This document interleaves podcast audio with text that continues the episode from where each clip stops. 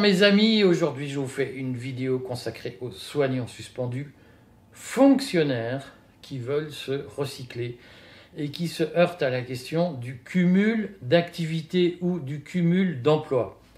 Hein, alors je vais essayer de faire relativement simple, mais je m'aperçois que beaucoup de fonctionnaires essentiellement des hospitaliers qui ont été suspendus, cherchent à se reconvertir et c'est très bien, on les encourage tous, et se posent la question de est-ce que j'ai le droit de me reconvertir, comment je fais, c'est quoi les procédures, etc. Et je, fais cette vidéo parce que moi je croyais que c'était évident. Euh, mais je m'aperçois que certains me disent, mais tel euh, avocat nous demande de l'argent, mais il faut faire une procédure, un truc, un machin, un bidule. Alors, je, vous donne, moi, ma position. Je, rappelle que les avocats sont des gens très bien, mais que le droit de la fonction publique, c'est un droit très particulier, et c'est pas parce que vous êtes un bon pénaliste que vous connaissez bien le droit de la fonction publique, surtout le droit des petites catégories. C'est-à-dire que il peut y avoir des affaires sensibles sur le devoir de réserve d'un syndicaliste, d'un directeur général, d'un militaire. Mais le, droit ordinaire courant, il, est très peu connu des avocats, en grande partie parce qu'ils ne le plaident jamais, euh, tout ça relevant du tribunal administratif, etc., etc., etc.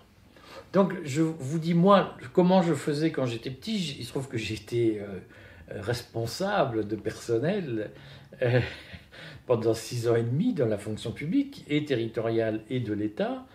Euh, et, que donc j'ai géré du personnel au jour le jour. Je, l'ai fait, bref, je vous passe les détails. C'est un droit que j'ai pratiqué au jour le jour. Et moi, je vais vous dire comment je faisais à l'époque. Donc c'était fin des années 90, début des années 2000, pour gérer les situations. Je fais tout de suite une précision, c'est qu'il y a eu pas mal de modifications au cours des années 2010 dans le cadre de la modernisation du statut par François Hollande. Alors moi, je ne l'ai pas pratiqué, mais donc il y a des choses qui ont évolué, mais d'autres n'ont pas évolué. Moi, je vais vous dire globalement la trame. Après, il faut probablement appliquer sur tel ou tel point de détail que je vous signalerai les nouvelles dispositions que je n'ai pas étudiées de près. Mais je vous dis comment moi, je réagissais lorsque j'avais quelqu'un qui me disait Je voudrais, monsieur, changer de métier. je suis fonctionnaire, je voudrais changer de métier. Le fait, premier point, que vous soyez suspendu euh, ne change pas euh, fondamentalement la situation. Parce que je rappelle que, encore aujourd'hui, le fonctionnaire a, alors si je me fie au site service public, quatre positions, et dans quatre positions possibles, c'est comme le Kama Sutra, mais il y en a moins que dans le Kama Sutra. Quatre positions, moi j'en connaissais six. Hein. Alors de mémoire, c'était l'article 63 euh, du statut général de la fonction publique. Euh, mais c'était dans, dans, les articles 60 à l'époque, je ne sais plus où ils l'ont mis maintenant. Non, c'était 63 ou 64, peut-être 65. Bon, c'est pas grave.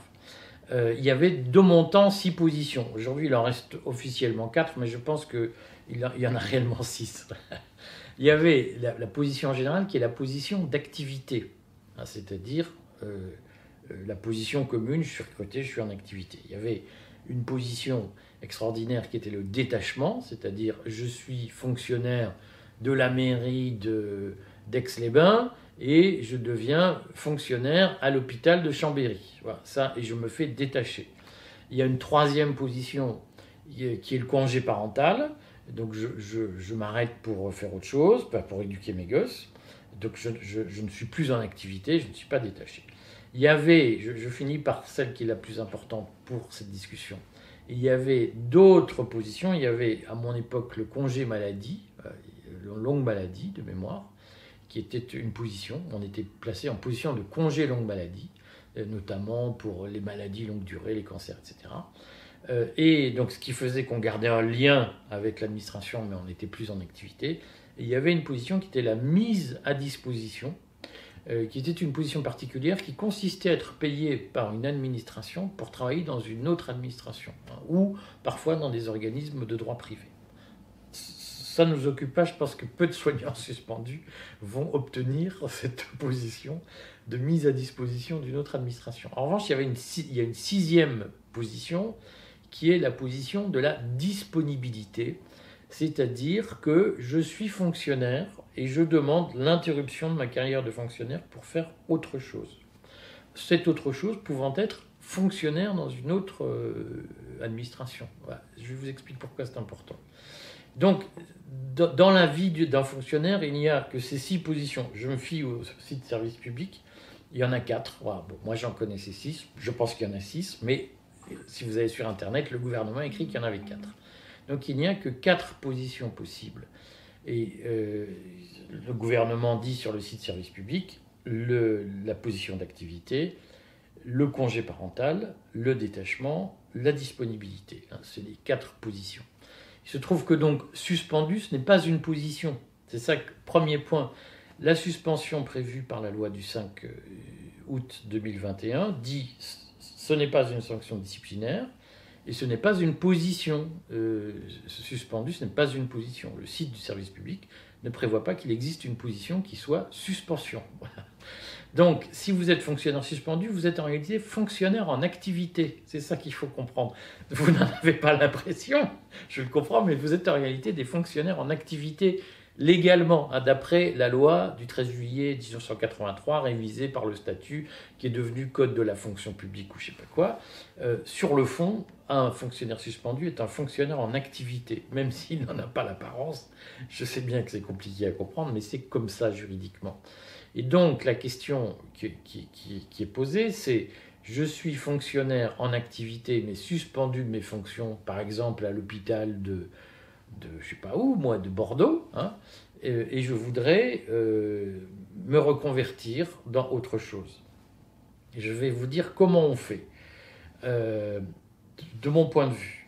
Alors, règle générale, je, fais un, premier conseil que je crois extrêmement important, écoutez-le. Euh, faites profil bas. Voilà, vous n'êtes pas en position de force, négociez, et faites la petite souris. Je sais qu'il y a des avocats qui conseillent de faire des recours, des machins, des trucs. Moi, je serais vous, je ne le ferai pas. D'autant que c'est inutile, les recours ne vont rien vous apporter. Donc, si vous êtes fonctionnaire suspendu en activité que vous voulez reprendre une autre activité, c'est une série de diagrammes. Euh, soit vous voulez retravailler à temps plein et dans un autre emploi, soit vous voulez compléter votre activité, par exemple en étant animateur de je sais pas quoi, euh, faire des petites vacations, des heures de ceci, des heures de cela.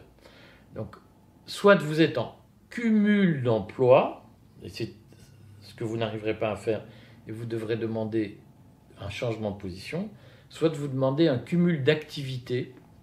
Euh, quand j'étais petit, moi j'en ai géré, c'était sous le coup d'un décret loi de 1936 je sais que ça a été adapté, notamment au moment de la loi sur les auto-entrepreneurs. Donc si certains d'entre vous sont intéressés par ce sujet, je peux regarder pour vous comment ça se présente.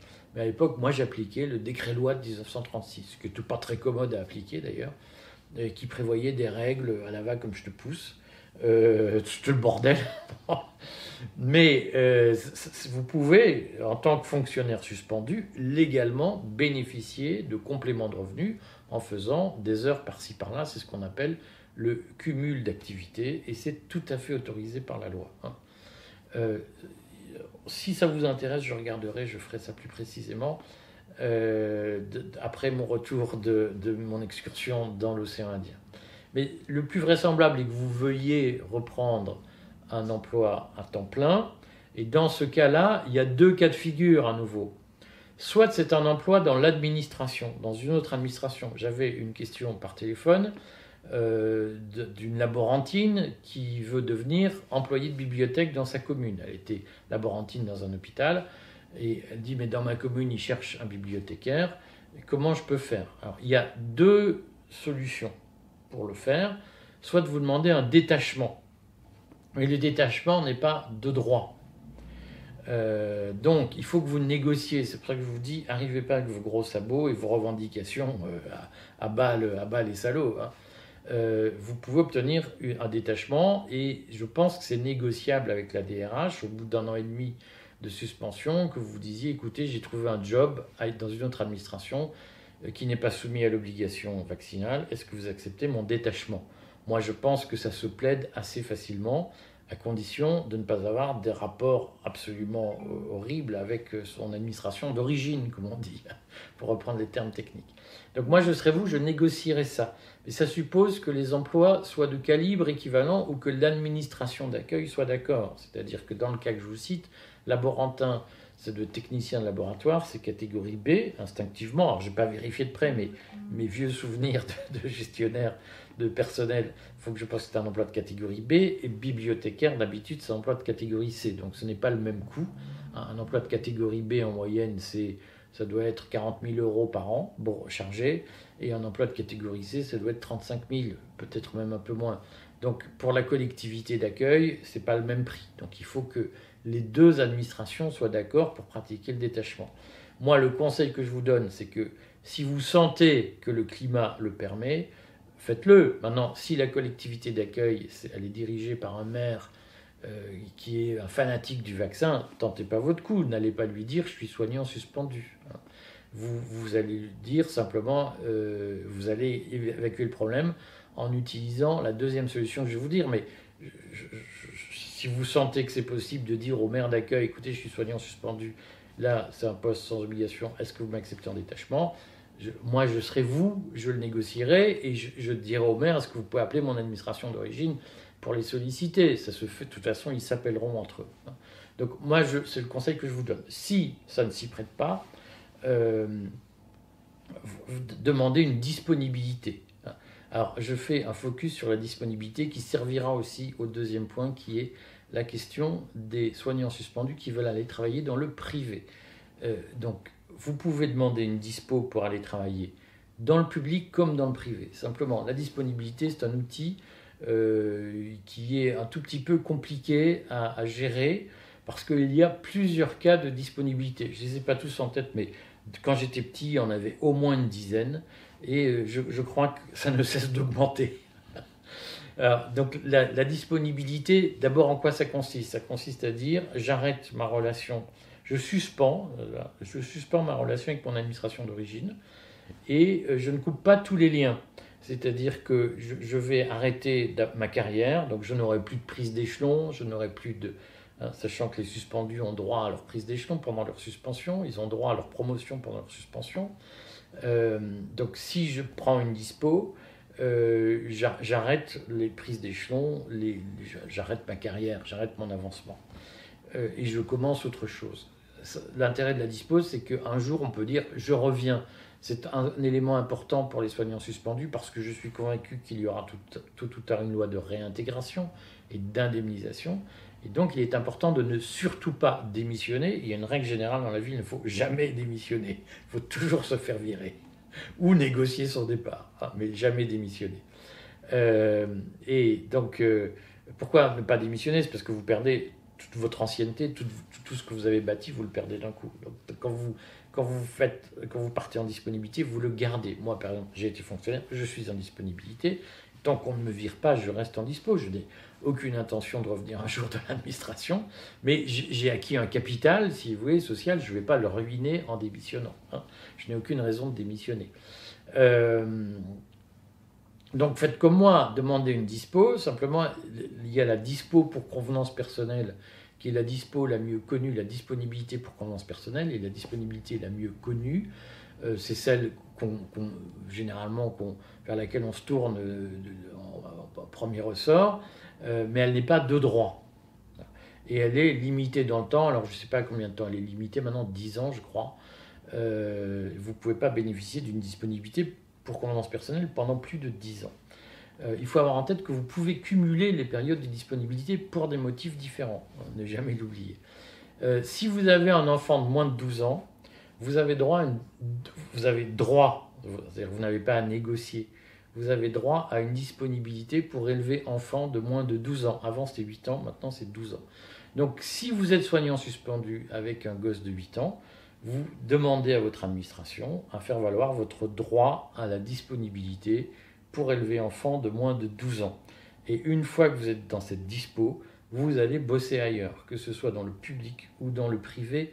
Rien ne s'y oppose. Il faut comprendre. Rien n'interdit à un fonctionnaire en disponibilité de prendre un autre emploi de fonctionnaire. C'est bien ça. Donc je serai vous. Donc vous pouvez tout à fait être infirmière euh, d'un hôpital, demander une dispo pour élever enfant de moins de 12 ans et vous allez prendre un contrat, un CDD ou un CDI dans une administration ou dans une entreprise. C'est tout à fait autorisé.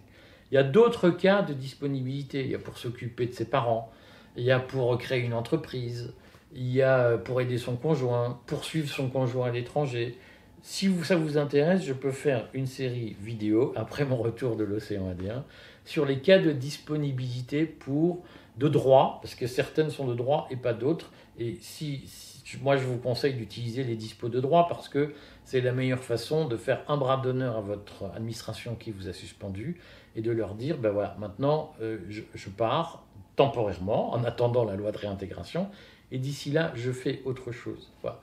Donc, tout ça pour vous dire que c'est les conseils que je vous donne. Si vous êtes fonctionnaire, que vous voulez vous recaser, soit vous arrivez à négocier un détachement dans un nouvel emploi de fonctionnaire, soit vous pensez que vous n'y arriverez pas, euh, et vous demandez une dispo, choisissez les dispos de droit, et vous allez travailler ailleurs, que ce soit dans l'administration ou que ce soit dans le, privé. Hein.